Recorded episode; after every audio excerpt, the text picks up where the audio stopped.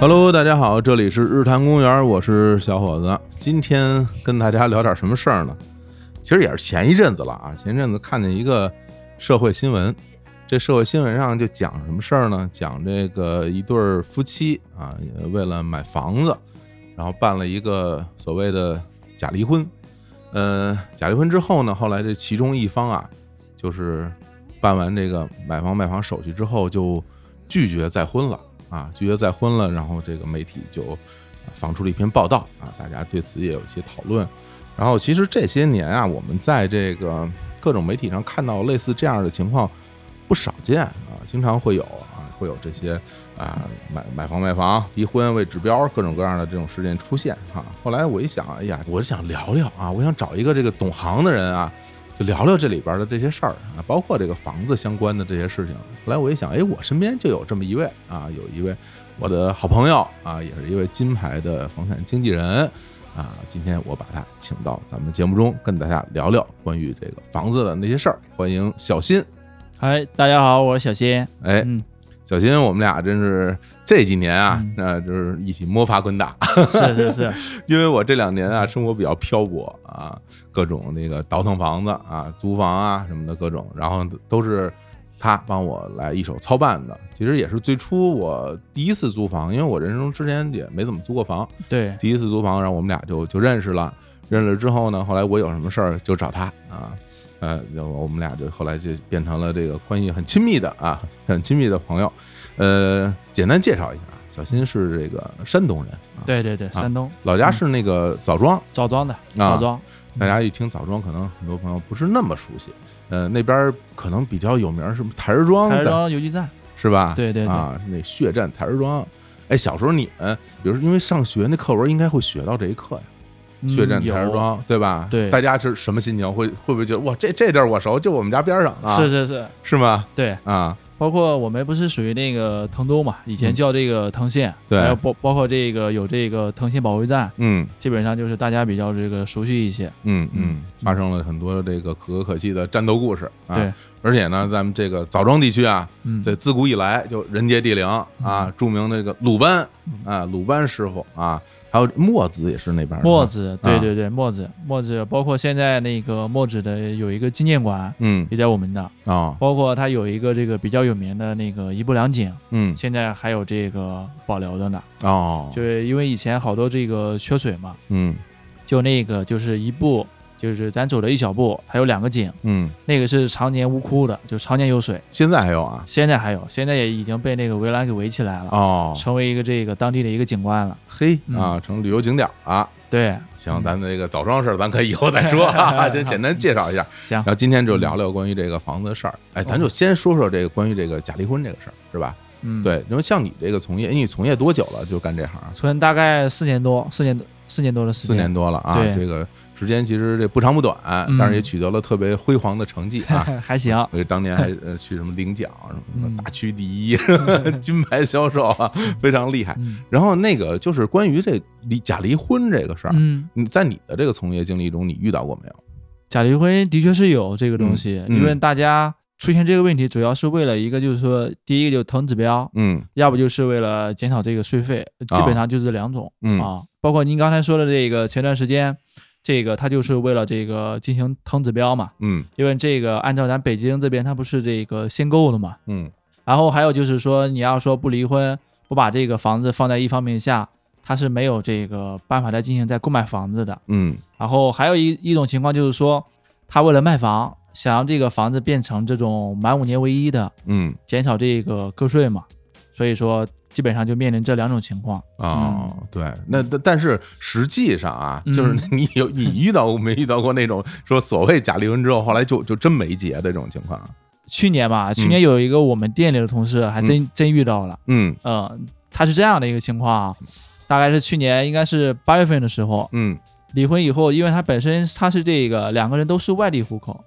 他现在不是已婚嘛？如果是已婚的话，外地户口他在咱北京只能买一套房，嗯然后如果离完婚以后，其中这个房子放在这个一方名下，另外一方他有这个五年的纳税社保，他一样可以这个进行购买房子。哦有这购房资格，对对哎对，他为了腾这个购房指标，嗯而且这个房子是这个男的婚前购买的，哦，然后他结完婚以后属于这个双方共有的财产嘛，嗯为了再买一套房，就把这个离婚了，嗯离婚这个房子判给这个女方了，嗯然后这个女方呢，就是离完婚以后她不复婚了，嗯房产也属于这个这个女方了，呃嗯相当于通过这个藤指标把这个男的进那个净身出户了。我的天后来。啊，因为我们那个店里的同事啊，和嗯这个男的还关系比较熟一些，嗯后来得知，可能这个女的前期就有这方面的这个打算了，可能就嗯在没在离婚之前，已经好像就就那个就有外遇了，只是说这个假假那个假戏真做。哦，后期这个这个这个男的也是呃，一个是房子也没有了，婚也没复复成嗯啊，大概是这样一个情况。哎呦，这嗯个反正这这里边反正就都是个案是吧？对反正有有的是男的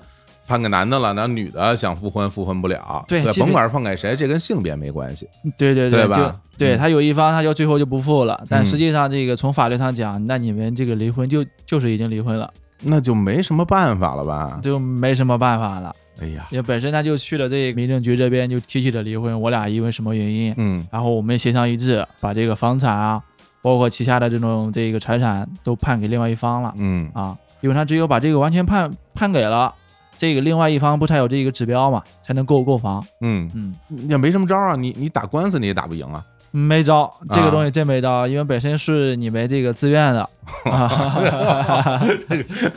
这风险太大了。这个嗯嗯那有没有就是说通过这个就是假结婚，然后就是获得这种呃买房卖房的这种资格这种事儿呢？嗯，这种有，这种就比较少了。它大概的情况是这样，啊因为本身咱属于这个限购，嗯呃，有一些这种外地的啊嗯，他手里有资金，他想买房，嗯，但是他这个北京不是五年的嘛，就社保五对，但连他续好像还是对啊五年必须是，其实准确一点，他是这个近六十个月嗯，必须是连续哎，的。那你快了，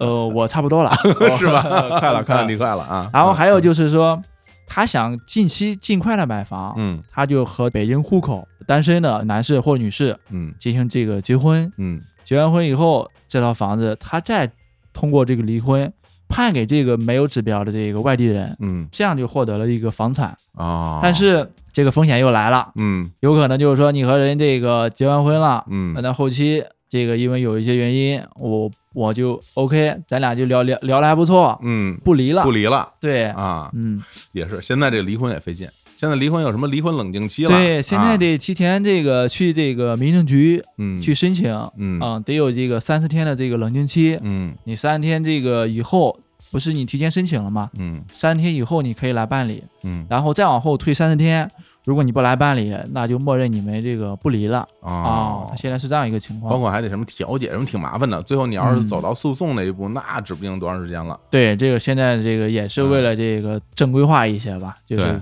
别通过这种手段，就是说来获得资格。嗯嗯嗯，还真是，因为我觉得就像这种什么，甭管是通过离婚还是结婚，其实大家都是为了得指标的这种这种操作。对，原来总是听说，啊然后嗯听说怎么样怎么样，但、但是现在真真是这种情况，你从无论从媒体上，有时候咱俩聊天嘛，从你从你这儿我也们听，可能就听是说说过大多数能经那个经常碰到一些这种情况。嗯嗯啊嗯，那那除了这种情况，比如说因为你这干这个房产买卖是吧？嗯那个是，我觉得应该也会碰到一些比较奇葩的一些一些故事，嗯，在这儿跟我们听众讲讲。以前碰到过一个这个客户啊，嗯，他是只想买这个顶层，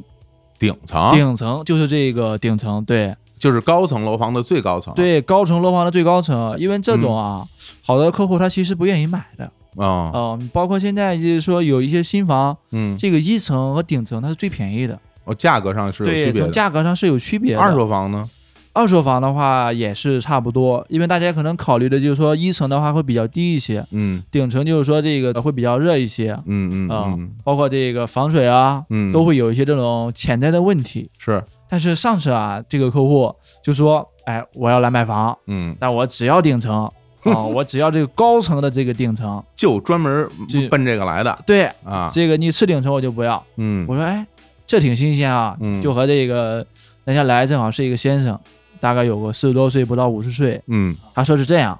我这我买这顶层啊，两个方面，嗯一个方面呢就是说年龄稍微大一些的，最近这个睡眠啊质量不是很太好，包括现在住的房子啊，嗯呃，楼上有小孩，嗯这个声音就有的时候这个来回跑啊，这个因为本身小孩就比较天真一些，对，他不受这个人的这个控制一些，嗯我这个睡眠啊就那个没那么好。嗯然后还有一个就是说我感觉这个顶层啊是这个最高层，嗯，除了老天以外，我是这个最高 的，我是高高在上的，什么心态，真理解不了。还有真这么说呀？真这么说的。那你对们，那你当时什么反应？听他真讲这个，对我这个他听他这个讲，我也第一次听，嗯因为有一些以前可能像这个买顶层，可能就图的稍微便宜一些。嗯本身从性价比上来讲的话，呃，现在的房子啊，两千年以后的，嗯基本上就会有一些隔热层。或者说防水做的会比较好一些，这种问题也不会存在啊、哦。所那以像会，这顶层这个楼楼啊，嗯它，会不会比其他楼层高一点儿？顶层的层高会会会高一些，会高一些吧，包括低层部分的楼也会这样、嗯啊，它上面的那个结构性的会比较多一些，嗯，也为了增加它的这个承重性，嗯它会有一些这种加固的。哦啊，嗯对，但是我之前听你好像跟我咱俩聊过一个事儿，就之前好像我们聊过就关于那个设备层的这个事儿，对对吧？然后原来不是老听说嘛，就说这个楼房嗯，某一个层它是什么设备层，它会放什么机器什么的，对你，最好就别买这个层的，因为它会很吵。它会有声音，因啊为它是这样的，以前的房子啊，嗯它大概会在中间或中间偏上的位置，嗯，它会有这个设备层，一半儿的位置嘛，对，嗯大概是一半的位置，嗯因为以前说的就是，呃，有那么腰斩嘛，嗯，它会在中间进行加固，哦，或者以前那种这个水水泵之类的，嗯可能是这个功率啊效果没那么好，压力问题，压力的问题，嗯它会在中间进行一个这个二次升，嗯就先把这个水送到这个中部，嗯。再从中部送到这个顶层。哦，还真是。原来嗯我记着有的那种中间还有一个存水装置呢。对，对吧但对嗯它要先把这个水从底下嗯放到中，因为它要从这个底层送到这个顶层，以前的设备是做不到的。嗯啊嗯现但现在啊，好多这个设备层都不存在了，有的就放在一，如果是一些小洋房的话，嗯嗯，嗯基本上都放在这个 B 一了。哦，地下一层、啊。对对对对对，哦那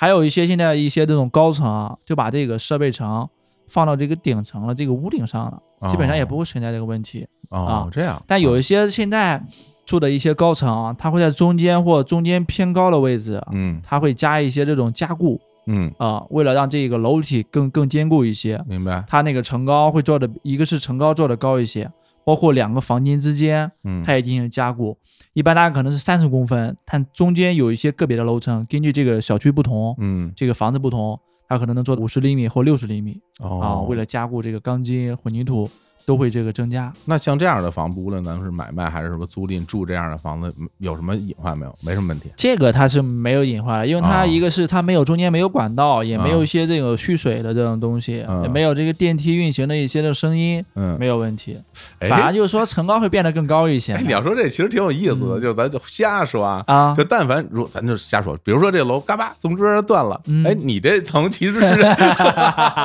是吧？这楼楼上说了，你这儿其实还在的，对，这是胡说啊！但这是个这开脑洞了个啊。这个问题基本上那个不存在。这个是问，题那你要住那个，咱说回来住住顶层，嗯那你设备如果放在顶层上，那就会不会吵啊、震动什么的？卖过这这这方面的房子，嗯，反馈出来没有一些这种声音，没有啊因为本身，呃，顶层的话，它都它也会进行加固。嗯呃，还有就是说层高嗯防水啊，都都比较做的比较好一些嗯啊，中间的空间比较大一些。嗯现在有一些水啊，水泵它也它也不放在这个顶上进行蓄水了，嗯都是自来水直接入户的，不像以前把这个水全部都直接打到这个最高层，嗯，再从那个高层下来。现在不是了，造现在成一个高低差。现在不是了，现在不是了。我那不是现在水泵这么大劲儿，压力现在直接就是这个户户通的，就直接进那个济南自己家了。哇啊那是哦好而，且就是说，它那个设备现在也比较小一些了，都会有单独的房嗯子，它那个造的那个声音啊，各种问题都做的比较好一些。哎呀哎呀，我觉得那这这个其实是一个，首先我觉得是一个特别好的一个知识点啊。嗯，就比如说大家去外面是什么租房买房，是啊你，说你可以问问这个这相关的中介或者是房主，啊说嗯这现在你这个楼嗯有没有储水层，是不是直接打上去的？就对我我觉得嗯就直接打上去，肯定这个卫生方面会更好一点啊。对，那肯定，因为现在你说蓄那个蓄水的也嗯不是那么的这个卫生，嗯因为长时间你蓄水的话，容易滋生这个细菌，对咱直接这个自来水直接通入户的。嗯啊，那后来那大哥买着了吗？顶层的楼那大哥给他买了一个，啊，哦，买着了，挺然后高非兴常满意。 非常满意 啊。就是你们也挺开心，因为这种房子不好卖。对，因为这种房子是有一些客户还是比较介意的，嗯啊、他觉得这个顶层可能会有一些这种少的隐患吧。其实你要说其他楼肯定就不存在这个问题，它是可能存在这方面的问题。哎，我忽然想到一个事儿，嗯，就你是说你说，比如说你震动没有了，哈，机器声没有了，或者说防水隔热都做得很好，但是就下雨的时候会会不会有雨点儿声啊？啪啦啪啦啪啦的。这小雨的话问题不大，基本上就没有。嗯你要说下的非常大，能听到噼里啪啦的声音，是吧？也能听到的。你看我多贼，嗯跟你说我 这我都想到了这个啊，因为有我有一次我出去录音是吧，嗯在一一个我们一朋友的一个一个房车里边，嗯，特高兴录音，我说你房车真好啊，外边阳光明媚是吧？我们想走哪儿开到哪儿啊？他说他说你今天是没下雨啊，下雨你还想录音？嗯那那个是雨雨点儿声音特别特别大，叭叭叭就打在这个车顶上。对，车顶它是铁的嘛，这嗯对么一一打，声音还是比较大的。我其实非常能够理解这个大哥呀，我之前也住过这样的房子，就是我楼上，就哎真的，我觉得我这这些年租房啊，遇到过好多特别奇怪的人，嗯，就比如说这小孩儿啊，这个是很常见的，对啊，而且恨不得就是你总是能遇到小孩儿。然后有一回我真是感觉，就因为这那个感觉这屋里边有几个小孩儿，我说怎么这么大动静啊，在屋里就是狂奔啊，就是那个特种部队知道对吗？这个小啊孩他这个不受控制，陆战队。嗯然后我后来我有一天我实在忍不了了，我就上楼了，我敲了敲门，嗯，然后我我其实我也没有说带着多大的怒气啊，想看看到底是什么情对，况。我也我想看到底什么情况，是你们家开幼儿园呢还是怎么着？我就上去了，敲门，哎，出来一个其实跟我年纪差不多的一个一哥们儿啊，呃，挺客气，哎，我也挺客气，我说哎，我说那个我你们楼下邻居，我说我上来看看，因为就是老听你们屋里边这孩子这个奔跑奔啊跑，奔跑，，嗯，然后我说那个能不能咱们这个呃比较晚的时候就尽量别跑，是吧？嗯比如咱不对说九点钟，十点钟之后咱就别跑了，行不行？嗯，我然后后来，然后他说：“哎呀，真的不好意思啊，说家里边有好像是个双胞胎，哦，俩男孩儿。俩男孩然后呢，正说到这儿呢，那俩俩小孩儿从后头跑跑出来过来了，我这一看呢，嗨，嗯，估计他也没什么辙。嗯，这个孩子你管不了，对野马一样啊，嗯就到处狂奔。我觉得，嗨，那那怎么办呢？那就这样呗。这咱们我小时候不也是这样吗？到处狂跑、嗯是吧？这玩意儿你这就大只能相互理解了。然后另外呢，还会遇到什么情况？就是有在楼上什么唱歌的啊，唱歌嗯练美声。哎呀，哎呀，呵，那声音那家伙真的就感觉实力还不错啊，嗷嗷的，就是穿过这楼层是吧？还有是在楼上什么吹萨克斯的，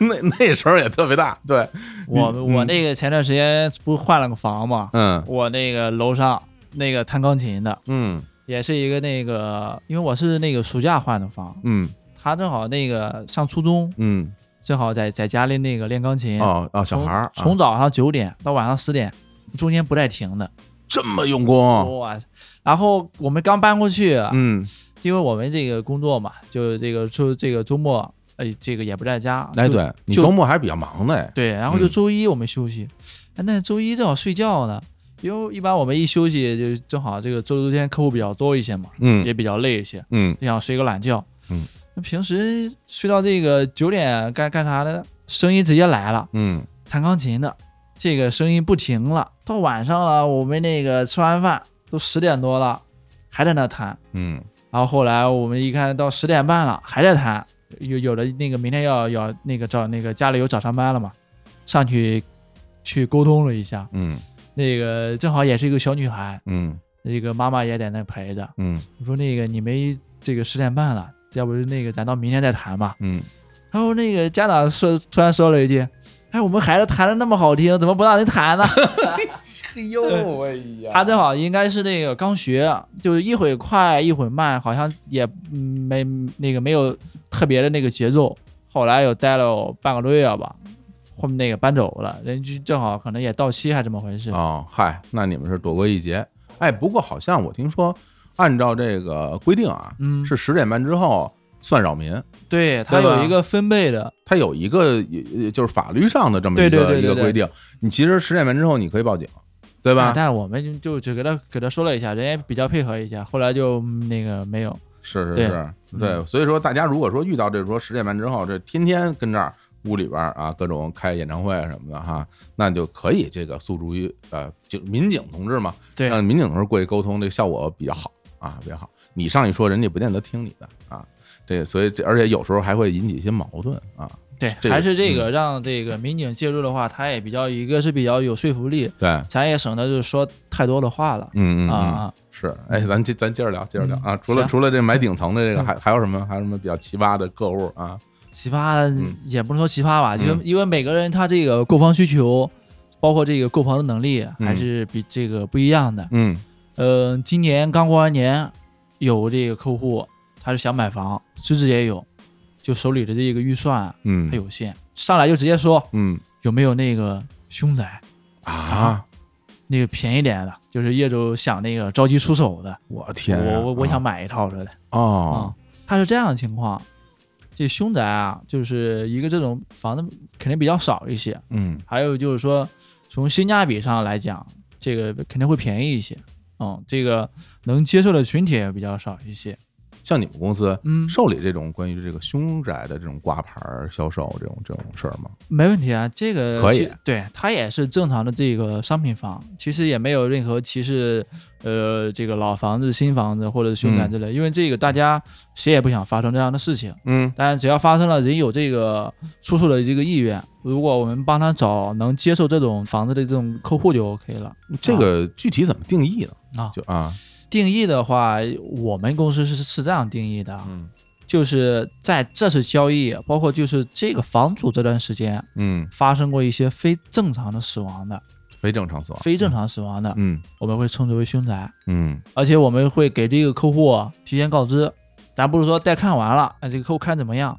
咱会再告诉他，嗯咱肯定会提前告诉他，哎，我们提前看到这套房子是什么一个情况啊？是是是是是不是这个凶宅？如果是凶宅的话，是一个什么样的情况？嗯，因为因为我们那个周边啊，还真有这样的房子有啊，啊，有，啊还，有一个是这样的，有一个就是家里的那个母亲嗯有点这个轻度的抑郁哦，啊，最后这个从那个窗户不小心就跳下去了，哦，跳楼了，跳楼哦了。哦哦啊哦，还有的就是那个家里发生一些，就就是可能就是说，呃，这个在房间里直接死亡的嗯啊。然后，其实今年刚刚过完年还真成交一套，嗯，就是他这种啊，也是凶宅，也不是凶宅，这怎么说？他是这样啊，这个老人啊，他是有病，嗯就是一些这种这个身体上的疾病嗯啊。只是说那天突然来的这个没有这个前奏，嗯就突然有点这个不适，然后就给这个幺幺零打电话了。幺幺零打电话呢，然后那个医生也来了，其实，在房间里还是好好的，嗯，推到这个小区楼下，不行了，不行了就直接过去了。啊，去世了啊啊。其实啊，你要让来严格的那个意义上来讲，其实它没有发生在房间里，哎，首先没法让嗯房间里，其次人家这可能也是因为这个身体原因，是对，吧本身就是生身生病什么的啊。对啊身身身那个身体的疾病，嗯，好像是那个心梗，哎呦，那对这那这对个他的一确下啊就是很这危种险，很危险。对，嗯然后后来就是在这个电梯下完电梯刚到楼下，嗯就没有这个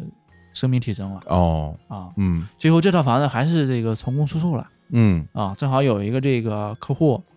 就是这个预算上嗯，稍微这个差一些，还想买的这个面积更大一些的房子明白啊，后来就帮他这个也给他推荐了，嗯包括也这个开房之前，我们也给他介绍了得，告知啊，这个对，啊大概是一个什么情况？嗯这个因为当时应该是一个奶奶嗯啊，就是这个情况，我因为得了这个这个这个病，大概就是说因为本本身还是说那个应该这段时间没问题的，嗯不那你正好那一天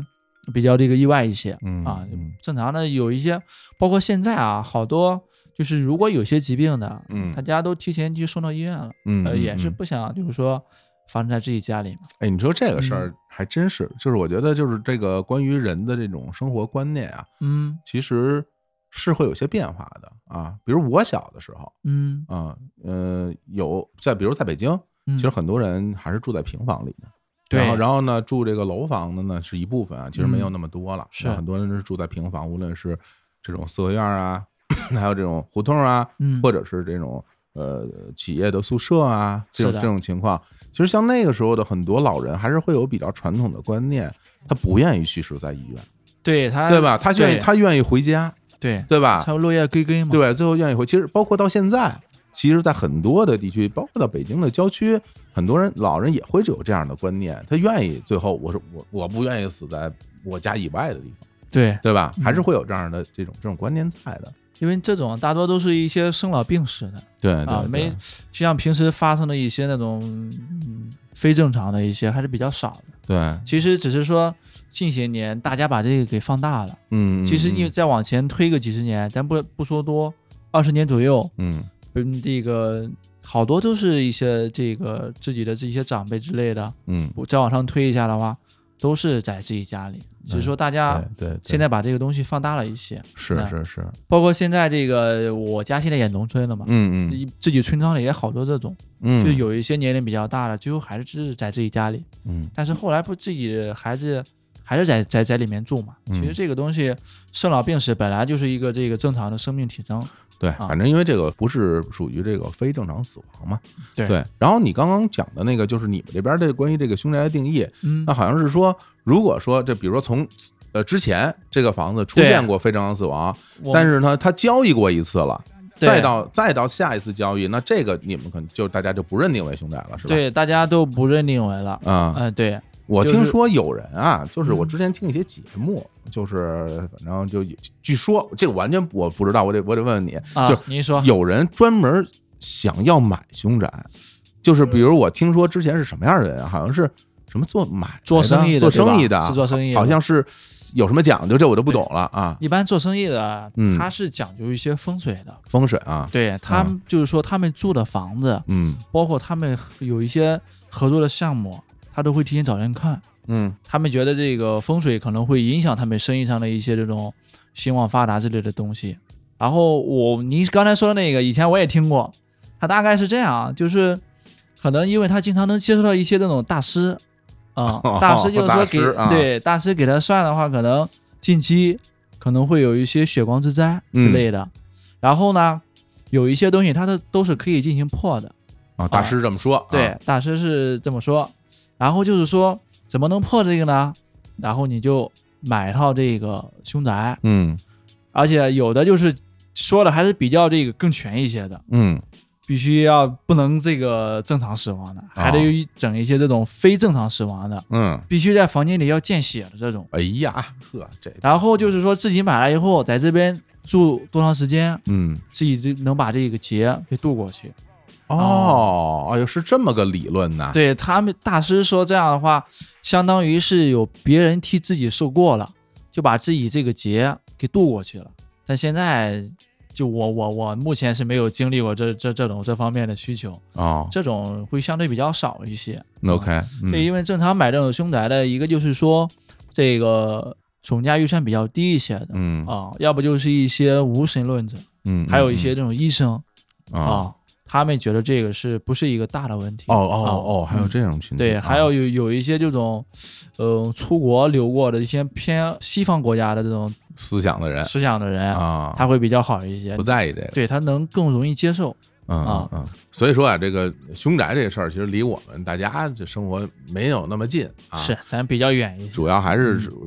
弄个猎奇啊嗯。我之前听那个节目也是说，这个有专门的这个凶宅的房产经纪，就他们嗯只干这个行，只买卖凶宅，对然后和这个大师大师大师呃，什么也都是 都比认较这啊个就认全全套服务，对嗯这这都是啊，这离离我们生活比较远啊， 离我们生活比较远。对，但是呢，我觉得离我们生活比较近的，其实就是关于这个走合同这一块儿啊，嗯，就是对无论是咱们买卖房产，还是说这个租赁啊，嗯最终我们都要签一签个合同嘛，买卖合同嘛。其实对这个受法律保护，我觉得对双方双都是都是比较好的。嗯，但是我也听说有人就是什么毁约什么的 啊，是吧？尤其嗯是是什么呃，这个房子什么最近房价在涨，嗯然后那边我就不卖了啊，嗯然后我就怎么怎么着，像这种情况你遇到过没有？大概是在这个六月份吧，今年六月份，嗯嗯，因为是相相当于就是用我们的话来说，这是一个那个三连啊环，什么意思呃，我们有的就叫连环单嘛，啊？相当于这个三个客户，呃，两个买房的，我们叫这个连环单，嗯就是他他卖了房，他再去买房。哦，但是我们前段时间涉及到一个三连环，三连环，三连环啊他大概情况是这样啊，就是我们这个有一个业主，嗯他有一套房嗯挂我们这儿了，但他同样也是我们的客户，嗯，他要这个卖完房再去这个买房，哦啊，等于说就是想置换呗，对，啊，但他买了这个房子的这个业主啊卖完房他还是要再买房。哦啊，那人也置换，对对对，哦所以说在我们这要成为这个三连环，那真连一块儿了啊，草然船后借箭了，这已经 啊啊啊，因为这样的话交易起来会这个比较这个方便一些，嗯包括走流程的时候，这个前后我们能更衔接一些，大概什么嗯时效上我们能匹配的更准确一些。哦，然后这个也比较碰巧，两个这个房主，嗯呃，这个三个客户都这个看到了这个满这个满意的房子，嗯，然后我们就约那个约了一个时间，那个进行沟通，那是这个怎么着也得约三家啊，至少三家嗯、至少三家，是吧？对啊，至少三家。啊，然后那天就对，那天应该是一个大概有个晚上七点七点半八点这个样子，嗯嗯，然后大家都那个先来了，呃，三家，然后先来两家，嗯来两家我们先开始啊嗯啊，然后这个先谈，因为市场节奏比较快一些，包括这个差距相对比较小，嗯呃，来来回回整了有那个差不多一个小时，嗯然后这边 A 买 B 的房子已嗯经谈好了，B 也要准备买这个 C，C 这个房子这个业主也也那个过来了。来了，啊，对，我们也这个根据我们刚才谈的这个情况，嗯我们多长时间能把这个房子给卖掉，把这个流那个流程走完，多长时间到那个钱能到位，然后再给这个 C 进行沟通。 嗯，呃，然后也这边，因为这个 C 还要买 D 的房子，哎呀，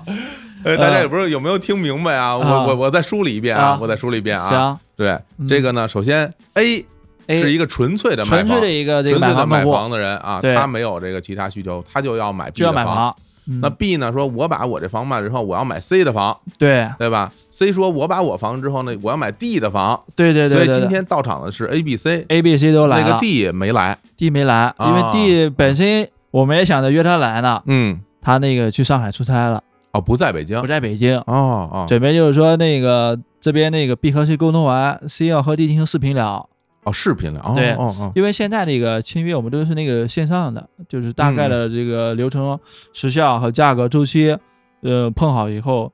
呃，就会发相对比较这个简单方便一些。明白。那啊对咱们就继续推进吧。对啊啊，然后就是这个这个 A 和 B 已经谈完了嘛，嗯这一个具体的时效已经确定好了。啊，我们按照这个给 C 进行谈，嗯这个 C 的这个业主还比较这个爽快一些，嗯，因为本身他也已经看好 D 的房子了嘛，对，啊，所以说一看这个也符合想要买低的房子这个价格，加上自己手里的钱也完全没问题，周期也能碰得上。嗯然后大概有个十点半、十一点啊嗯。就把这事情谈谈拢了。那这个第一个签约是谁跟谁签的呢？第一个签约，你指的就是咱那个 A 和 B 嘛？哦，对他们啊、他们已经签完了就因为我们已经先谈谈完，啊，谈完我们就在那个，因为本身就三方都过来了嘛，然后我们是这个两个会议室，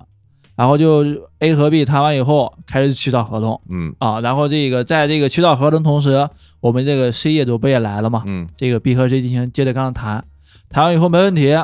刚才这个 B 和 C 的合同继续起草，嗯然后两份合同全部起草完，同时把这个合同讲完，然后 A 也买完 B 的房子了，B 也房子卖完了，去买 C 的房子了嘛、嗯 c 也把这个合同看完都梳理完没问题了，当天比较晚一些了，准备要约这个 D 业主不是在上海嘛，嗯准备要视频聊一下，把这个细节再碰一下，没问题的话。我们把这合同起完，手机里就可以看到，就进行签约了。哎，然后想着就明天，然后中午或晚上约个时间，再进行沟通这个 C 和 D 的买房的具体事项。嗯然后后来第二天我们就跟进了，跟进完以后人没买成，啊， 因为这个这个 D 呢，他也看好了一套房子，我就是这又一串儿啊，对这，这他弟又要他也要卖和买他，对对，他他也要这个进行买，哇然那后这。已经是四连环了，对对对，啊然后因为那那边他买的房子应该是买那个其他地方的房子，那那边那个情况变化了，那个临时涨价了，哦，涨了三十万。三十万啊，，对，哎因为它涉及到一些这个具体的情况，嗯人家我没问他有，他也没说，说那边业主给他涨三十万，然后他最开始就是说，那我这房子不能卖，嗯，那我买不了了，我卖完你，我加上我钱那个买不了了。嗯但实际上不都刚才说了嘛，这个签合同也是保证这个双方的这一些权益，嗯也是中间的这个毁约的成本相对比较高一些。然后我们也是试着去给他沟通那个下面的情况，所以说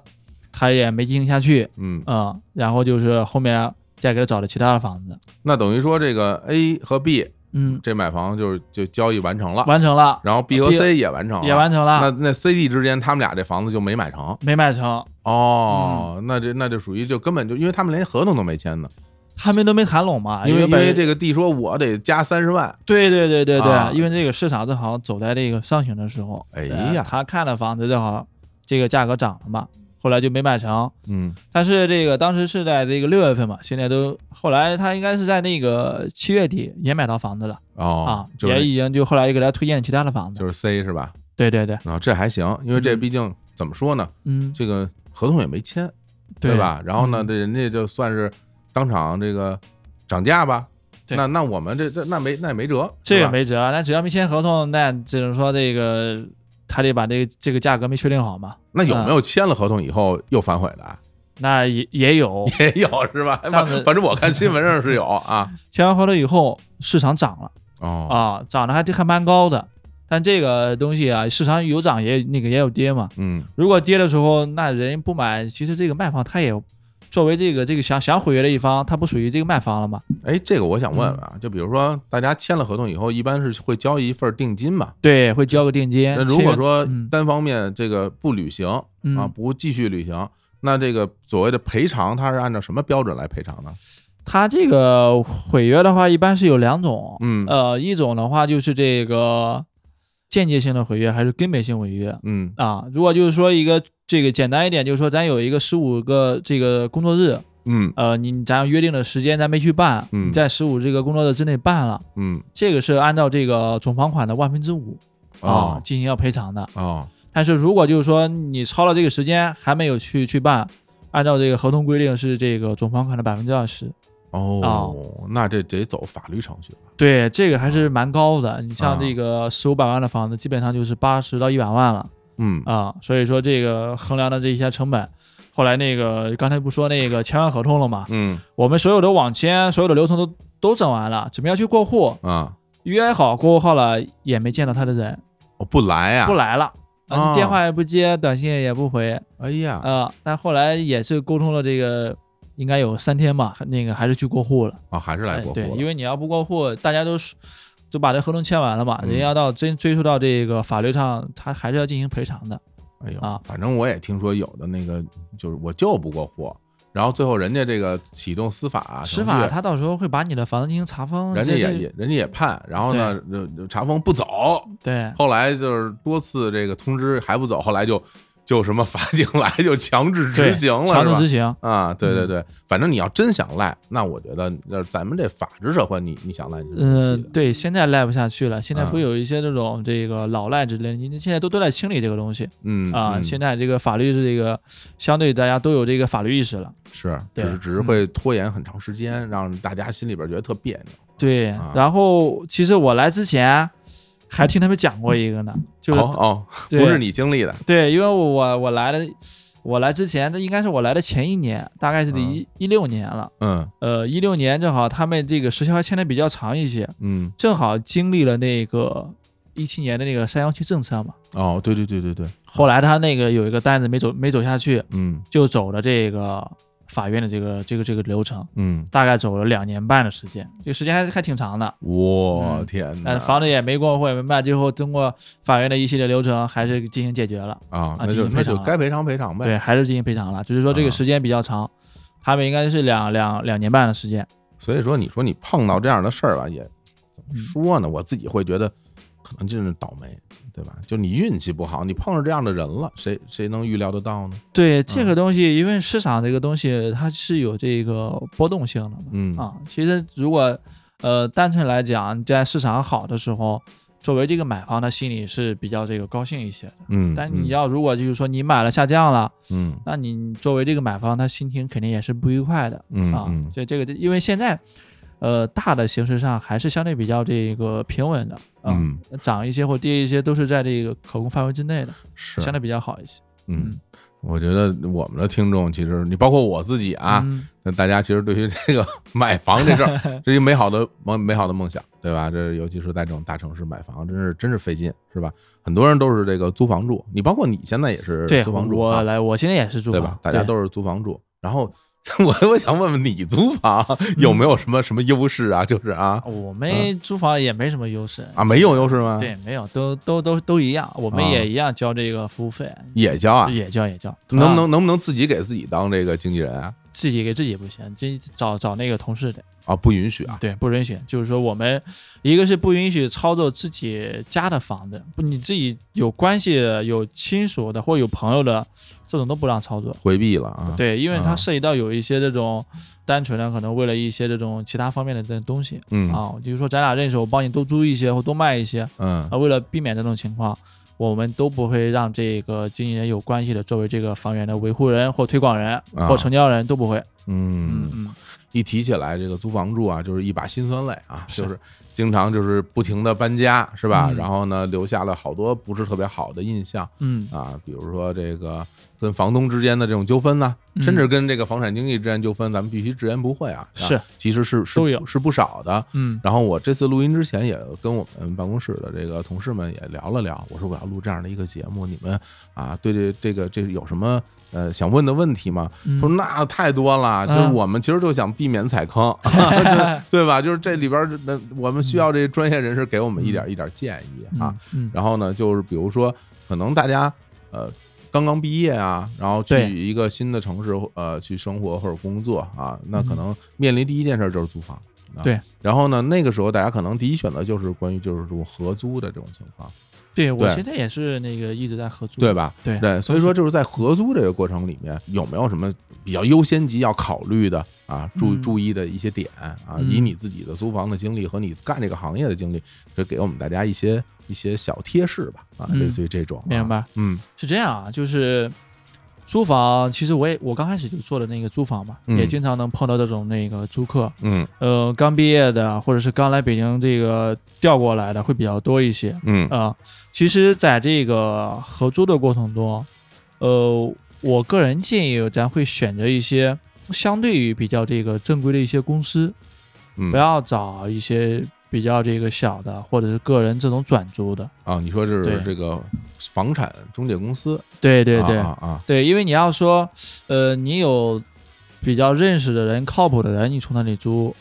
嗯你要觉得风险比较低，那没问题。对啊，但现在因为他们我身边朋友很多都说嘛，就是一开始都是找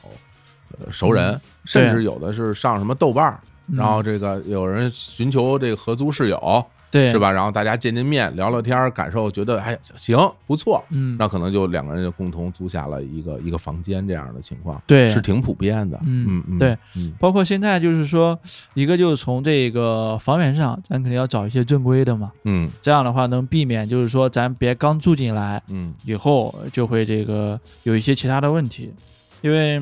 我在这个帮这个客户找房的时候，他们以前也碰到过这种，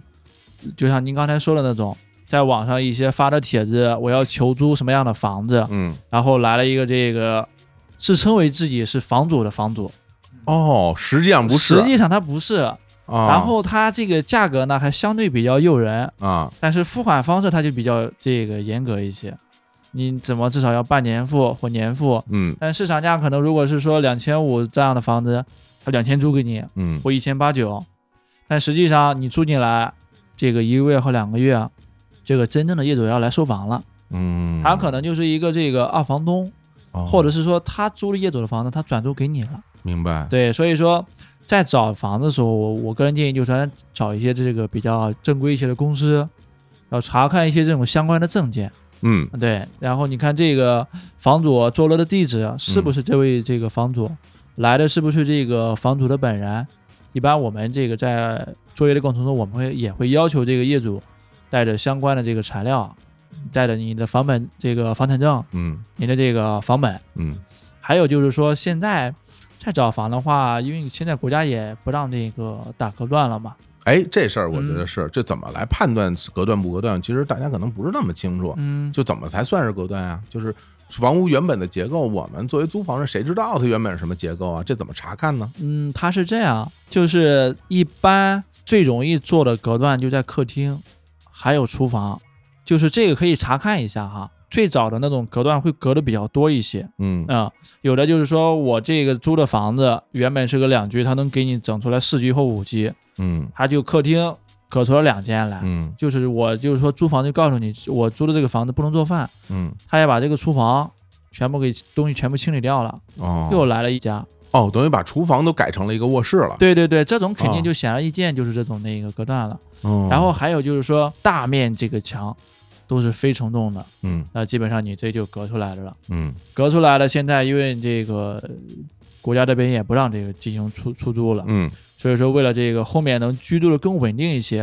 呃也先不要租这种房子了，明白，因为你明白可能住进来以后清走了，会有这样的情况出现，是吧？嗯，会有这种情况那。是什么机构过来说，哎，你不许跟这儿住了，就是你不能随便一个人来说你给我出去，或者说你这不符合规定，你们不能住了。派出所的就就会过来啊，派出所啊，对，就近派出所的他就会过来哦查哦。这个包括现在也有一些这种举报的嘛，哦，啊就是说你感觉这个是群租的，嗯或者这个合租的，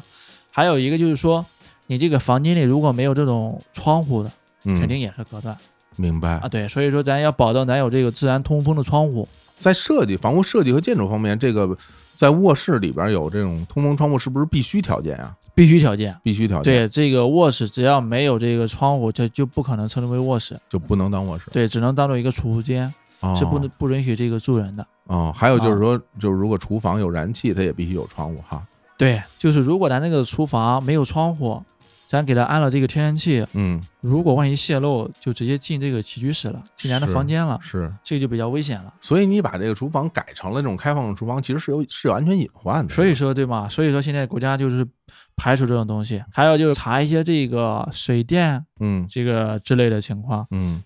就可以简单看一下这一般的这听众怎么看 呢？就我来教教大家吧，啊。 嗯我班门弄斧一下啊。就是其实我对于这个查看水电这方面，这些年是有一些这个体会了啊嗯。我跟大家分享点儿，但是我觉得在分享之前，我觉得有一件事儿挺重要的，就是说。呃，在租房之间跟跟业主见面这件事儿，嗯我觉得是蛮有必要的。对啊，你见一下这个房主，嗯然后呢，看一下这个他和就是你们之间的这种这种租赁合同，因对为，现在这个租赁合同不是三方合同了吧？是是这个呃现在也租户是和业主之间单独签还是怎么样的？现在也是三方合同，刚才那个没说到这个这方面的问题啊，哦，它是这样的，咱是一份合同那个一式三份的，里面会有这个甲乙丙双方，这个甲方就业主嘛，乙方就咱这个租客，丙方就是我们这个服务机构。在找这个房子的时候啊，也要看一下这个合同，主要看的话就是咱个人信息，还有这个租赁期限，嗯以及这个付款方式，还有咱这个租金，就嗯就别让这个给填那个填写错了。嗯还有一些这种违约责任，嗯还有就是说有一些费用的归属，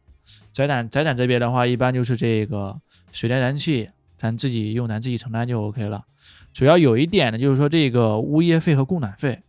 哦，谁啊来出是吧？谁来出这个问题，啊？一般默认呢就是说这个物业费是业主这边来出的，嗯因为这个房子如果空置的话，也会产生这个物业费嘛。然后还有一个供暖费，供暖费的话也是看这个供暖方式，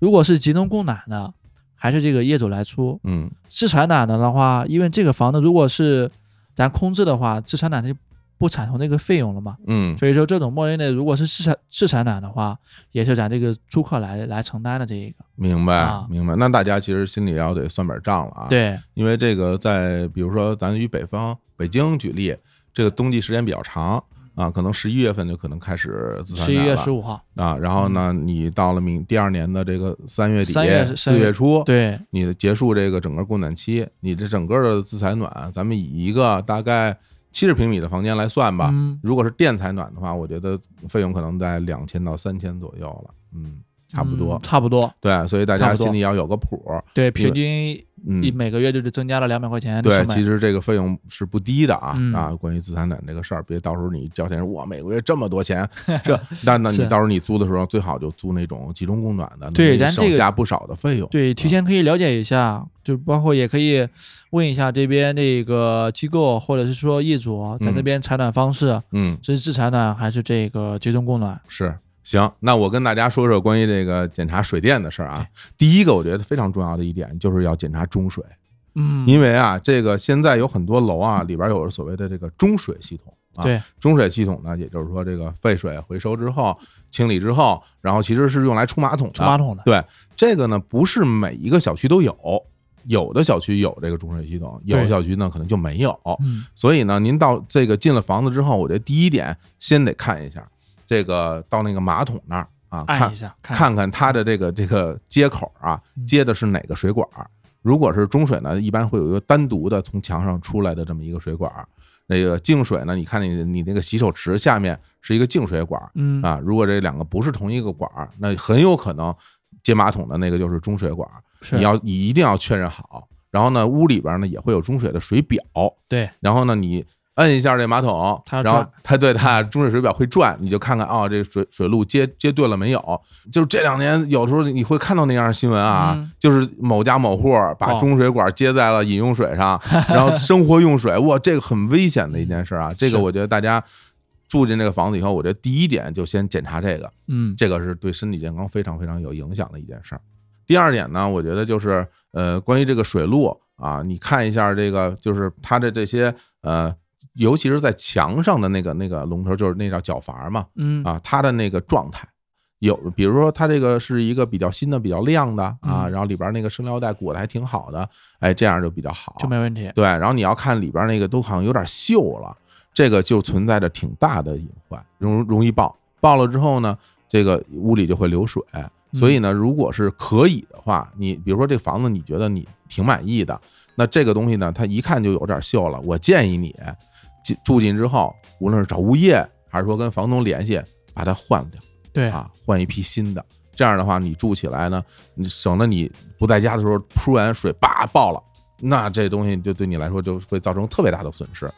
这这是第二个啊，第三个就咱们说聊聊关于这个电路的问题嗯啊。电路的问题呢，主要是看进屋先找看一下那个电闸，在哪呢？哎，在哪儿？然后那个电闸呢，它里面会给你明确，一般会给你会会写出来啊，这个插座电啊，啊照明电呐、然后各种什么，如果你有地采暖电呐、空调电呐、它都会有这有这个标记，厨房的、卫生间的，厨房、卫生间、嗯餐厅什么的，客什么餐厅、客 厅啊，都都都都会有啊，都会都会写的比较明显。你是看看这个电闸本身那个抬起状态怎么样？对，然后呢，还有就是大家在用的时候啊，也要注意自己的这个大功率的电器啊，最好是直接插墙，嗯，最好不要插那个排插上，因为什么是大功率电器啊？哎呀，肯定大家都知道，我就简单说说啊，嗯最多的就是那种加热装置，电暖器啊、热水器啊啊，然后就是烧水水壶啊，嗯不要小看水壶啊，有很多大功率的热水壶，它全开能够达到两千瓦以上的这个功率嗯啊。这是两千瓦以上的功率，上面如果同时插了还插了别的东西，它们一起工作，那种对于普通的排插来说，普通的排插一般就是十安培两千五百瓦的这个额定功率。如果你这两个同时工作，很可能就比如你插俩电水壶，肯定就跳闸，肯定超的负载了，对，肯定超负载，肯定跳闸。这样你用的时候，那就就很不安全啊。建议呢，就是这样，像这种大功率电器，尤其是烧水的这个水壶，你直接插墙，或者是你插排插，你只插它一个嗯，啊，因为如果线不够长，你就只插它一个，最好就不要混插跟别的在一起。是对，嗯，我觉得就这些用电用水的事儿，其实是咱们在这个生活中很重要的一些涉及到这个安全性的这个东西啊。是，嗯，嗯我自己是非常非常在意这方面的，是吧？比如说嗯你你换一个脚阀，你买一个再加人工费几十块钱，几十块钱，嗯，嗯你要真跑了水，那那那你这损失啊，那就厉害，那你的损失就就比较大了嗯啊。还有一点呢，我觉得就是大家，呃，呃跟安全相关吧。比如你住进一些新的房子以后，就最好就不要买那些啊有很多胶的东西。什么叫有很多胶的东西？有味道。道是吧？对，其实就是像那种压合板啊，比如它不是木头材质的，嗯，它可能是那种碎木渣儿，哦，然后用胶粘在一起，上面再加那种贴片，就是这种东西呢，其实嗯会挥挥发有挥发性嘛。对，因因为因为这个东西它的价格嗯比较便宜，嗯，但是也没有那么便宜。我说心里话，它可以被轻易取代。你哦你你，比如说现在，比如说你，如果你喜欢这种啊、这种木结构的东西，那种速生松木的这种东西，其实比这个东西还便宜。嗯啊，而且它是纯木头。如果你更不想有味儿，连那清漆都不要刷，你就买那种就完全的就是毛木头那那种那种那种哦产，品，明白，是很便宜的。或者是你你买那种钢架结构带 PVC 的那种塑料材质的，那就更没味儿了，那就更便宜，那那那那个其实其实更好一些啊。对就是最好不要选用那种说碎木渣儿有这种粘合剂，叫那个东西叫压合板儿啊，压合板儿那这个种对材那个焦味还蛮重的，那东西是，而且它长期会挥发。你嗯，所以这个大家在这个租房中也也是要注意的。是嗯，然后我就其实我会觉得怎么说呢？大家可能觉得我们聊点有点避重就轻。什么叫避重就轻？就感觉就是说，嗯、我们平时在这个租房过程里边，我们跟那房产经纪之间有很多矛盾，是吧？你这房产经纪是你朋友，你来了，你们就你们就不聊这个话嗯题。我觉得这事儿也是可以聊，可以啊，也可以聊也。可以聊，我觉得这聊这事儿，咱们这么聊，咱聊聊你， 就是这事儿挺有意思的，因为你看，嗯是就是你你自己是吧，在山东啊成长，后来也是那个大学毕业，是对吧大学毕业对第一份工作对，然后就是你你是怎么走进这一行？之前咱好像没有细聊过啊，嗯就是怎么就跑到北京来从事这个行业了？其实其实来北京来这个行业也是相对比较这个一个机缘巧合。嗯最开始来北京，嗯，其实也不是来找来那个找工作的，哦我其实是来想发展一个项目的。什么项目啊？因为是这样的啊，我就是我这个人像就是在大学的时候，包括这个人嗯还是对这个做生意或者是想自己这个打工，自己给自己打工这方面的这个情节可能会更重一些。哦因为当时正好这个大学，其实那时候还还还没毕业，正好在十二月底嘛，考研。哦，考研啊，对，考研正好考完了，在等结果嘛。嗯那想着，呃，先这个现在闲着也闲着，呃，就在网上或者浏览，因为当时可能感觉这个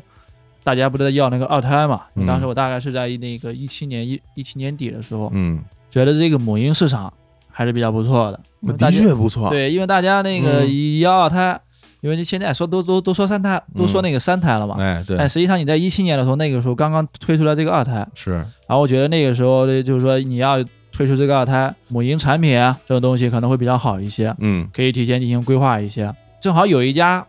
是在那个总部在北京，嗯然后正好我家里一个亲戚，一这个一个表姐啊嗯，她也在北京，哦想着就是说这个一个是过来来北京逛一逛，嗯，他们的话就是说来看看这个项目怎么样，这个、哦考察一下，考 察一下。要行的话，对嗯这个就在老家搞一个，哦，想加个盟啊，，对，想加哦盟，哦，哦正，好这个不在自己家嘛，也方便一些。嗯那个当时核算一下成本也不是很太高，爸妈这个沟通了一下，也也相对比较支持。你大学学的什么专 业？我我学的这个材料 科学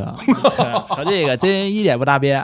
你这个专业非常著名啊 啊！虽然我没有学过，但是我听说有一个说法嘛，嗯这个生化还财啊啊，这个四大都是天坑啊，就是对嗯干了以后找不着工作啊，就是都都是说这个啊，对你嗯像这个别别说那个本科了，也那个研究生学完嗯也是学了个皮毛，是吧？，对它这个相对比较深一些，啊嗯就你只有钻研到某一个领域，学的比较深一些，哦工作好找原啊来，而如且此找的工作还特别好。啊，就是你就学了一学了这种表面的，就是工作的话也不好找，只能去那种车间明白，当个这个这个监工啊，或者哎明是这白种，。明白嗯。那最后来来了，来北京，然后来了，然后就去我姐家那个嗯住宿嘛。然后我我姐他们可能在北京待时间长一些，这个大学研究生嗯，都在那北京上的，包括我那个那个姐夫在北京，应该我当时来的时候他已经有十年了。哦，哦，我给他们说了一下我的想法，他们觉得这应该是一个欺骗，应该可能是一个这个诈骗，就是说不要让我去，哦，骗局，对，啊可能是个骗局。后来那天晚上，我可能被他们给成功说服了。第嗯二天我、我也没去，哦，没去 啊我。最后没去呀、哦我不不知道这这这是一件好事还是一件坏事。那你回头那上你的研究生去，啊你不是考嗯研了吗？啊， 考研不最后没考上吗？得得嘞啊。然后正好这个在那个我姐家的时候，当时用的那个 QQ，啊啊，QQ 哎 QQ 啊啊，QQ 哎 QQ 哎哎，然后在那个刷那个以前它应该叫那个空， QQ 空间，也也啊应该也叫空、那个空间 QQ 纵啊，啊，对，然后就看那个一个初中同学在北京的，哎，当时一看也不知道他干啥，就正正在在那发那个信息，然后就聊了一下，一看也在北京，我说那约个时间，什么时间方便见面聊聊，也好长时间那个没见了，来了以后，正好给简单介绍了一下，说在做什么，嗯，啊，当时一想，咦，你这离那个过年还有一段时间，出结果还有一段时间。嗯然后他那个公司也招人，还是那个吴哲的，哎，我感觉这挺好，嗯啊，正好在我姐在我姐家住，也不用花钱，也没回家。本来想着那个给家里父母说了就三天，嗯就直接回去了。哎，后来就在这地方就报名，然后面试培训，后后来就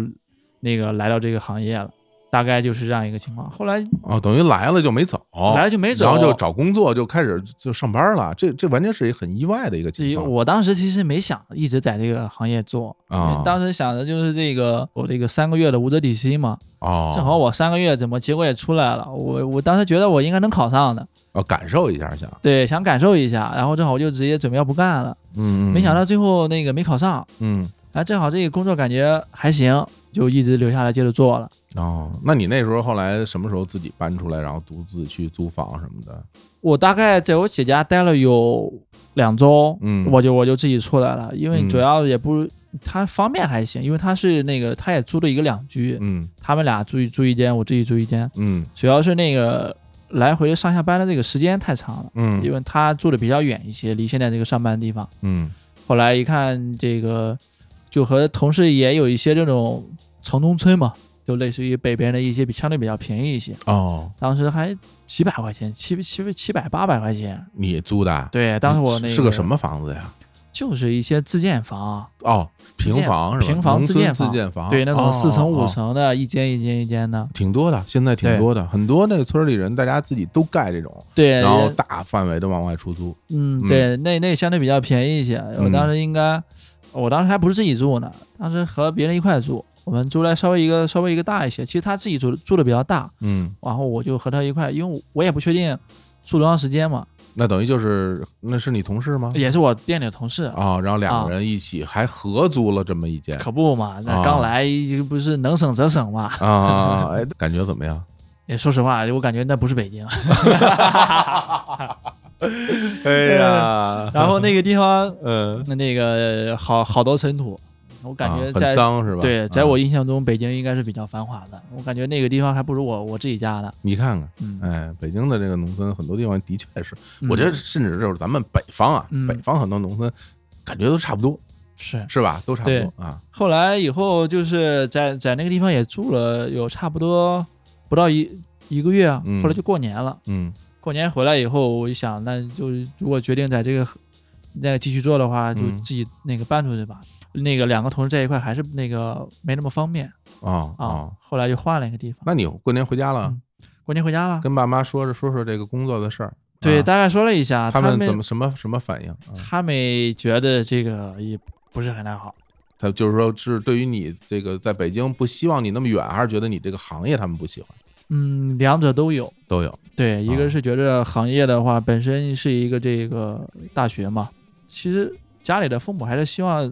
呃，能找一个稍微体面且稳定的工作。在明他白们的这个印象中，像老师、嗯，这个医生、哎，公务员，那咱山东嘛，那啊对可不嘛啊！他他们啊他们觉得这个应该就是用我们的话就叫铁饭碗吧，啊基本上对你就这个能入了行，一辈子就直接那个等到退休就可以了。正经工作，对，嗯但是觉得这个行业，这个房产啊、嗯销售、这个中介，觉得可能在老家的一些人更看不起一些。还有一个就是也不稳定，明白，对嗯他们还想了一个就是稍微稳定一些，稍微这个呃这个体面一些的工作。嗯。后来我嗯说我先先先先做着吧，先做着先先看看，啊，而且这个比较锻炼人一些。嗯还有一个就是说，正好我觉得是因为我上学的时候也在山东，嗯，在那个曲阜，没啊离，其实啊离家不是很太远。曲阜啊高铁的话，就我记得很清楚，就十十五分钟，啊，孔子的故乡啊，二十四块五毛钱，哎呀，就直接高铁回家了。那么方便呢，但嗯是其实整个大学就没有感受到这种大城市的这种生活嘛。嗯啊，后来觉，嗯得在北京的话，毕竟能锻炼一些人，嗯自己在年轻的时候出来了，嗯就是出来就出来了。你要说在在那个刚毕业就就在那个山东待着，嗯或者自己在自己家里待着，可能就一直出不来了，也想见见外面的世界嘛。你当时的同学们，大家最后大概这个求职的方向和工作的地方有没有一个比较趋势化的一个？比如说，大家是到济南的多，或者到北京的多，或者到上海，或者怎么样？嗯，我那一部分同学，我们也经常有联系嘛，嗯方向都比较多一些，嗯有的就是会去济南和青岛的会多一些。啊，山东因省内为大家啊可能还是不想离家会太那远个太远一些，啊，因为本身我们山东的学校招的山东的学生会更多一些明，白大家好多都是这个省内的嗯啊。嗯然后有的同学去了这个教育行业，嗯这个培训机构，还有的考研考上了，然后还有的就是在这个考研的城市啊，这个青岛或者是济南，也是暂时的这个工作下来了。嗯就是在自己我们那个地方呢，可能会少一些，好多也是在省内的一些自己工那个上学啊或工作的地方留下来会比较多一些，嗯嗯从事的行业也都有，嗯，就从事我们本行业的会比较少一些。所以像你这样的到北京来干这个的，估计就不多啊。呃，我了解了一下，就是我们那个那个系，包括我们那些认识的朋友，嗯，好像北京人就我一个，就一个啊。对，北京就我一个，哦他们大多数还是在省内会多一些。我觉得我是比较幸运了啊，因嗯为我之前一呃就折腾房子这些事儿，一上来就遇到你 了，然后我们合作起来是很愉快的，对，而咱且和而且嗯其实我觉得很关键一点，其实事情推进的是很顺利的。对对我我们一起去看房子，然后马上找到一个挺合适的，然后就把这事儿就敲定了，大家嗯高高兴兴，也后来也没有遇到什么问题，比如房子里边什么问题，我那时候也不懂，嗯，但实际上就我觉得这个纯粹就是运气好，它没有什么其他的可解释的，对吧？嗯嗯，但是在那个时候，你你对于我来说，我我的心情是什么呀？我是这么考虑这个这个事儿，就是说我之所以要找房产公司来嗯做这个事儿，就是一个目的，因为我需要签一个合同，有个保障，我就要签一合同，嗯这个合同白纸黑字儿落在上面，有什么事儿我有据可循，有据可循，是吧？对然后呢，有什么问题呢？我还可以让你们帮我去沟通，没问题，对吧？对呃，你们让帮我去跟房主去沟通一些事情，是吧？对毕竟你收了我的服务费，你这事儿是你这个服务范范围之内的这个这个东西嘛，对对吧？是是这么一个逻辑啊、但是我会觉得，你说你说这个呃，租房的人嗯和这个房产经纪之间，大家只有没有一种对立的感觉？那肯定有，我觉得是肯定有的。对嗯对，这个这个会有，但是其实它是这样的啊，就是我觉得人这个销售啊，它本身其实还是人与人之间的关系，因为我也做了有四年多的时间了嘛。嗯其实总结了一些自己成交的，或者是没有成交的。嗯我个人感觉，可能其实有的时候销售的可能不是房子，嗯，有的可能是销售的自己。这怎么讲？这个就是，呃，如果你来找我看房，嗯你足够坦诚，你把你所有的需求点完全都告诉我，啊、你也信任我，我会竭尽全力，就这个帮你找房子。因为有时候我们下班还蛮晚的，他不是说那个那时你间，们是挺晚，你们经常九十点钟都不下班啊？他不是说这个嗯规定我们九点钟十点钟下班，主要是我们这个客户委托了我们，我们想帮他快速的，就是说高效的找到他符合他的房子。嗯然后有的时候也会碰到一些客户，也不说自己的需求，嗯，就是说你帮我找房，就带我看房。其实房子挺多的，像但有的房子完全不适合他。但看完以后，嗯，你这房子也没什么符合我需求的。包括我这边也是有的时候也十点多、十一点晚上下班以后，也是准备第二天把这个带看的房源了解的更清楚一些。明白。这样的话，这个也能对得起别人对我的委托了嘛。嗯啊。然后就是说，如果这个客户、嗯、聊得来，大家其实也是将心比心的。就有的时候我们服务费，我们也愿意就是说在我们的职责范围之内进行一个这个申请的一个折扣。这个东西我因为我们也这个做服务行业，也不是说咱直接带您看一次房，咱后面就没有这个下文了。嗯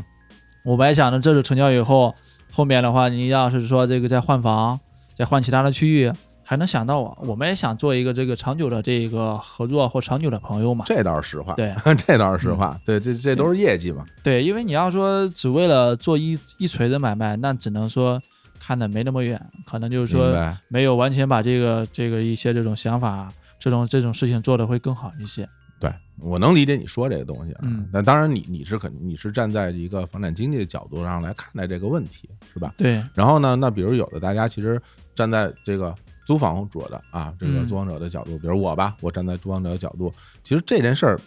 你说它它难点在于哪儿啊？就难点在于说嗯，你如何和一个陌生的人一下就建建立信任感，对吧？对吧？对对然后对比如，而且呢，咱们说实在的啊，就是在现实的生活中，呃，比如你从朋友的耳中听到一些一些一些关于他租房的这个经历，嗯就会加深他对于这件事儿的一些恐惧，对和和一些不信任，对吧？其对对吧人与人其实最开始的时候都会有戒备心。就会有这样的。对对你，包括你刚刚说一个一个客户来了，他说我想看房，然后说不出什么需求，很可能是他真的说不出需求。嗯，对他吧也不知道，可能就是 对，他不我知也道不知道我想租一什么房子。那 嗯我觉得其实有一点是大家会可能会达成共识的，就我想租一便宜的，对吧？这个对这个是这个肯定是一个很重要的事儿。搞我一个物啊超啊所值的，对，我想租一便宜的，别的什么行不能不能行，哪个条件符合我，我觉得我也说不出来，那只能看，嗯就，凭眼缘啊。我看到了一个我觉得还行的，那就可以可以聊聊。一进去我感觉乱糟糟、黑了吧唧，什么屋里还有味儿呢，我可能就就是不行。就是不喜欢，对对，对看不上，对，所以我觉得其实是从租房人的角度啊，就是大家其实这种心情我是非常能理解的啊。然后呢，就是你如何和这个房产经纪之间大家来打交道，我们如何来建立一种，咱们相都咱们不说有多信任啊，嗯一种相对来说比较比较融洽的一种一种交流一或者种一种一种交流的方式。嗯啊，我觉得对这事儿其实是挺重要的。然后呢，你说有没有这种什么房产经纪呃态度不好的，或者给人带来不好感受的这种东西？我相信肯定是有的，也有，那肯定对？吧？我肯相定信肯定是有的。肯定有，那你要让我给建议，嗯，我觉得你就换一人，对那吧你对你就换一公司，对吧？这也没你你问找题一啊别人，对对吧嗯？然后找一个你看着觉得顺眼的，然后这人客客气气做事儿，你觉得靠谱的，对，我觉得这件事儿嗯，咱们双方相互嘛，相互之间我们来来做这个东西嘛，对对吧？然后包括你自己去租你的房子，你也找你的同事，你肯定找一你喜欢的，你不可能找一个跟你有矛盾的， 这对吧？这事儿是这事儿你也你也没法这么这么来对操作。首先，对但是我看一般大家肯定找一个能看这个演员看得来的，就对嗯感觉这个看着这个，咱不说业务能力了，就对，看着这个还可以，能进行这个能沟通下去的。那我现在就要问一个非常重要的问题了，嗯，您说有没有什么标准？就是说，就比如说我约一个房产经纪，嗯我可能问他几个问题，嗯然后他给我的回答会觉得，哎，这靠谱。有没有你觉得一个相对一个一个标准可供大家参考的？就比如说你你问他点什么问题，你能得到一个说这个人相对靠谱这么这么这么一个答案？出访的话，其实你说问题可以问他一下这个小区这个近期这个有没有成交，嗯，大概多少钱，他能说得上来。哎，近期前两天哪哪天哪天我们成交一个多大米多少钱的。哦这是你看他的业务熟悉程度。对对对，你说啊那个在售的这个在租的多不多？嗯，他可能能说得上来，或者是说你，因为你要找的话，你肯定大多数人的话，可能对周边还是比较熟悉一些的啊。你要问说我要找一个什么样这个小区的房子，有没有其他小区可以替代的、嗯啊？这样都可以联那个联动一下。哦啊就是说看看他整个业务能力。对我觉得业务能力 OK 的话，就是说他能也能快速的、准确的能找到符合这个客客人需求的这个房子，嗯，或者是说他说那个说出一套房子，嗯那你这房你去看过吗？或者说你对这个业主的情况了解吗？也都可以那个侧面的问一下。哎哎，这还真是有道理。对啊哎我觉得那这是有道理的。对，啊你因为你要说，我们也会去空看房子，也会的是吧？对，也会，因为我们啊也一个是有这方面的要求，我我们也想把我们的这个专业度做得更高一些。嗯，嗯嗯，在给客人推荐的时候，我们我们是去看过的，我们能知道这个房子有的时候可能照片是不是拍的会更好一些啊，嗯或者是说房间是不是有一些变化？可能房间里面自己轻轻看了以后，可能感受会更更好一些，更准确一些，给别人说出来，可能也会知道的更清楚一些。这是每个人都会做的事儿吗？，呃，不是所有人，大多大大多数人可能会做 啊、嗯，大多数人可能会做，对，但是不是每个人都能做得好，不是每个人都都都能做得到的。嗯，要不然因为金牌销售呢， 是吧？啊，哦，哎，我觉得你说这挺挺好的，因为我觉得是这样，就是比如说咱们去通过一个房屋的这种租赁或者买卖，嗯，达成一个呃顺利的这么一个交易，对我觉得这个是第一位的，对吧？嗯然后比如说人与人之间，我觉得大家以一种相对专业的态度，然后把这个事儿顺畅的进行，进行下去，这个对是更重要的一件事儿。嗯那至于说未来说两个人能不能相处融洽，说有没有未来的合作，甚至说像咱俩一样成为朋友，往那儿一坐，咱俩能聊聊天儿，是我觉得这个是可遇不可求的。对，啊啊，我觉得这个这种期许我都没有啊，我从来没有想过说我去租个房，然后找一房产经纪，最后我们俩能坐在一起聊聊天儿什么，这我从来没有期待过这样的画面。但是我觉得能够有这样的事儿达成，一方面可能就是缘分啊，缘分所致；另外一方面呢，感觉就是幸运啊，就对是我也比较嗯幸运。你也 又相互吹捧了，哎对，感觉就比较幸运，能够能够遇到这样的事儿。所以今天请你来啊，录这个节目，我有两个目的啊，嗯，啊、你说，一个目的呢，其实我是想说，呃，当然了，我们在最开始讲了一些在买房卖房中的一些一些故事，一对啊、一些见闻一些一些见闻。嗯说实话，多少有点猎奇。其次呢，我觉得就是能够让我们的听众在这个租房中，是吧？呃，能够去顺畅的租到一套房嗯啊，有这个小新给大家做出一些提示啊，一些一些小贴士，呃，一个技术性的一些一些帮助，我觉得这个事儿也也挺好的。嗯当然，我还有一个更大的一个一个私心吧，嗯就是我会觉得，这么多年以来，其实在于说租户和房产经纪之间，大家这种这种关系其实是蛮紧张的，蛮紧张的。我觉得到现在，我都觉得很多人一提起租房这件事儿，其实头疼啊，头疼。一一个原因呢，就是房子不好找；另外一个就是不知道该怎么和这个房产经纪打交道。这个事儿有没有一个解决的办法，或者说我们能不能双方大家都更能够有一些彼此之间的这些了解，对吧？嗯啊，能够彼此之间能够有有些沟通，有些了解，然后让大家这对于这件事儿别的搞得那么费劲，我觉得可能是更有意义的一点，对吧嗯对。今天比如你坐在这儿，你讲一讲以你的立场看待这件事儿的一个一些视角。是那我呢，就是我是作为一个租房人，这我我是跟听众站一边的啊，我们站在 一起，咱们其实来来来来聊聊这个事儿。但说实话，其实你摇身一变，你也是租户啊，对，对吧？你对也是这个社会上的一个非常勤劳的一个工作者，我们是嗯都都是要面临这个问题，对。所以我会觉得，就是嗯哎这个事儿，希望大家在这个事情里面别经历太多的不愉快啊。本身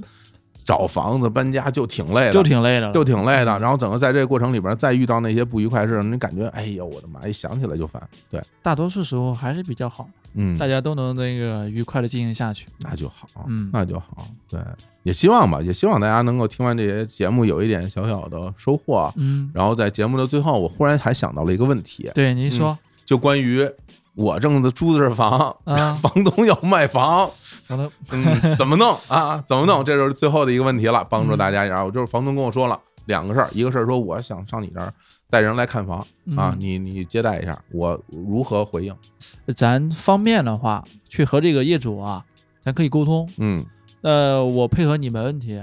就是说我就说，如果这个客人方便啊，嗯，那从这个租金上，那你是不是可以对我进行减免一些？哎，哎，谈一谈这个对咱咱可们以经济谈利益是吧？对，咱可以谈一谈。我听说还有看房给钱的呢，哎单次计费对，是不啊是这这这这也有，有吧？我有听说就我有一朋友就说，自就是他当时住那哪儿啊，住在那个哎，反正房价挺贵的一个地儿啊。嗯，说那个房东说了，说那个我带人来看房不白看，看一次两看一千次。看一 下我我当时我都惊了，多多少钱？我说是一共两千还是一次两 一千？次一次，他说次一次两千，我说我的妈呀！我说我我我天天让你带人来 看，这这是开玩笑，对但是的确是有这样的情况出现的，他那种应该可能就接近，可能有可能接近尾声了。快成交了是吧？对，那种就是应该就接近尾声了，明白，就可能已经就小区或者这个楼上楼下嗯同户型都看过了，就想看一眼房间，嗯，别有一些其他的一些这种什么裂纹啊，嗯或者是说水管啊改造啦、之类的情况，嗯就，想自己那个亲眼的看一下。那那比如嗯说咱们，比如比如比如像我这样人吧，我就觉得我不太能接受这事儿，对吧？呃那我说我拒绝，可对，可拒不可绝啊也完全没有问题。不行，我说这不行，我不方便。嗯呃，因为从这个合同上来讲啊，如果没有特别注明的话，嗯，那咱是没有这个义务对他进行这个配合的，没有是吧？没有这个义务对，我嗯啊就。拒绝就完了。对，嗯，除非你们在签合同的时候，这个房子可能就是已经告知你要出这个要要卖了，嗯，然后你需要什么配合，咱提前说好的。明白。那刨除这这种情况外，咱是可以不配合的。 OK，啊那这是第一点啊，就是比如对说我我可以选择跟他讨论，对，可配以合可以沟通，也可啊以说我不我我不允许，就是你对别来看也行，也啊。行。这是第一个，嗯第二个呢，就是比如说我在租赁过程中，这房子它挂牌卖了，嗯它开始在在卖了，最后它成交了，嗯这房子已经更换了业主，嗯，那这个情况我怎么办？因为本身这个从法律上来讲的话，是买卖是买卖是不破租赁的。买卖不合租赁，对，嗯咱签了这个合同呢，咱签一年两年，嗯，如果在这个合同期内，这个业主把房子卖了，咱是没有这个义务就把这个房子直接给交给他，咱可以做到咱那个合同期结束。嗯啊嗯其实合同合同它是这样写的，大多数的哈，包括国家给的一些这种这个规范性的文本，也是就是说，如果这个房子已经出售了，或者是说这个业主他不想让你在里面住了，他是需要和你商量的，嗯不是说我提前一个月我和你说我就必须要搬走。嗯其实合同里，反正我我没签的啊，包括我见的大多数的合同是没有这一条的。嗯咱是可以不搬走的。但是呢，好多有的时候这个业主啊，但他也想把这房子卖了，或者说也想给那个下一家这个进行腾房，嗯，他会跟你沟通。那这可能，除非也就是从经济上吧，就经济补偿呗。你得对经济补偿。嗯那如果你也不接受经济补偿，那你就一直那个租到合同到期嗯，也是没有问题的。这是符合法律规定的哈。对对对，都符合法律规定的。这种事儿最烦了。嗯你说你租着好好的，人家说人家卖房这事儿谁也不能给你保证，那怎么？你说你心里就是着急不着急？那我咱们按照法律来是吧？嗯啊如果说赔偿到位，那我可以搬走，你给我十万块钱， 然 后对吧？如果说没没谈好，那我就住到咱们这个租赁到期，我再搬走，咱们这个有据可查是吧？对，嗯，成吧，我觉得也差不多。嗯，今天咱们聊这儿也差不多，也是，嗯、聊了挺多的内容的，啊，最终也是希望就是大家，包括我们俩在内，对，在未来的这个 不知道什么时候到 到头的，哎呀，想起来就心酸，不知道什么时候到头，这个租房的生活当中啊，哎，能够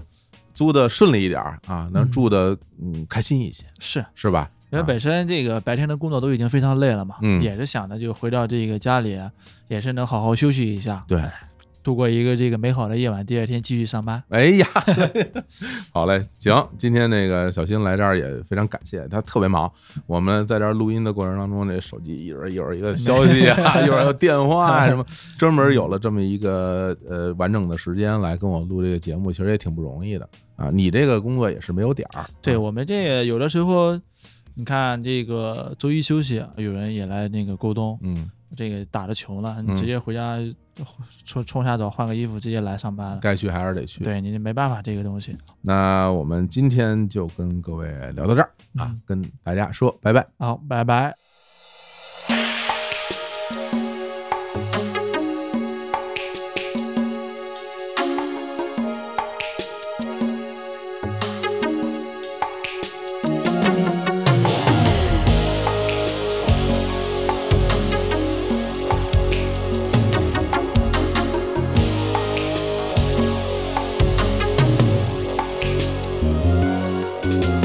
密密麻麻的高楼大厦，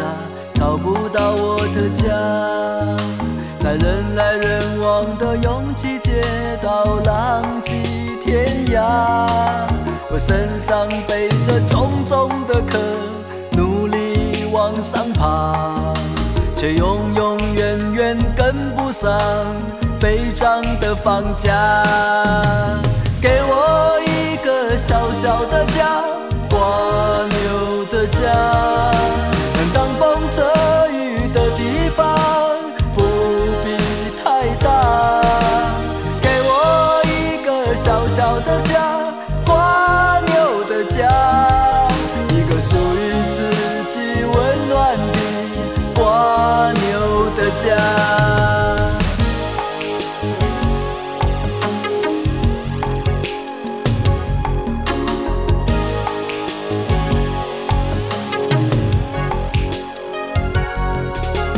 密密麻麻的高楼大厦，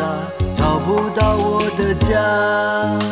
在人来人往的拥挤街道，浪迹天涯。我身上背着重重的壳，努力往上爬，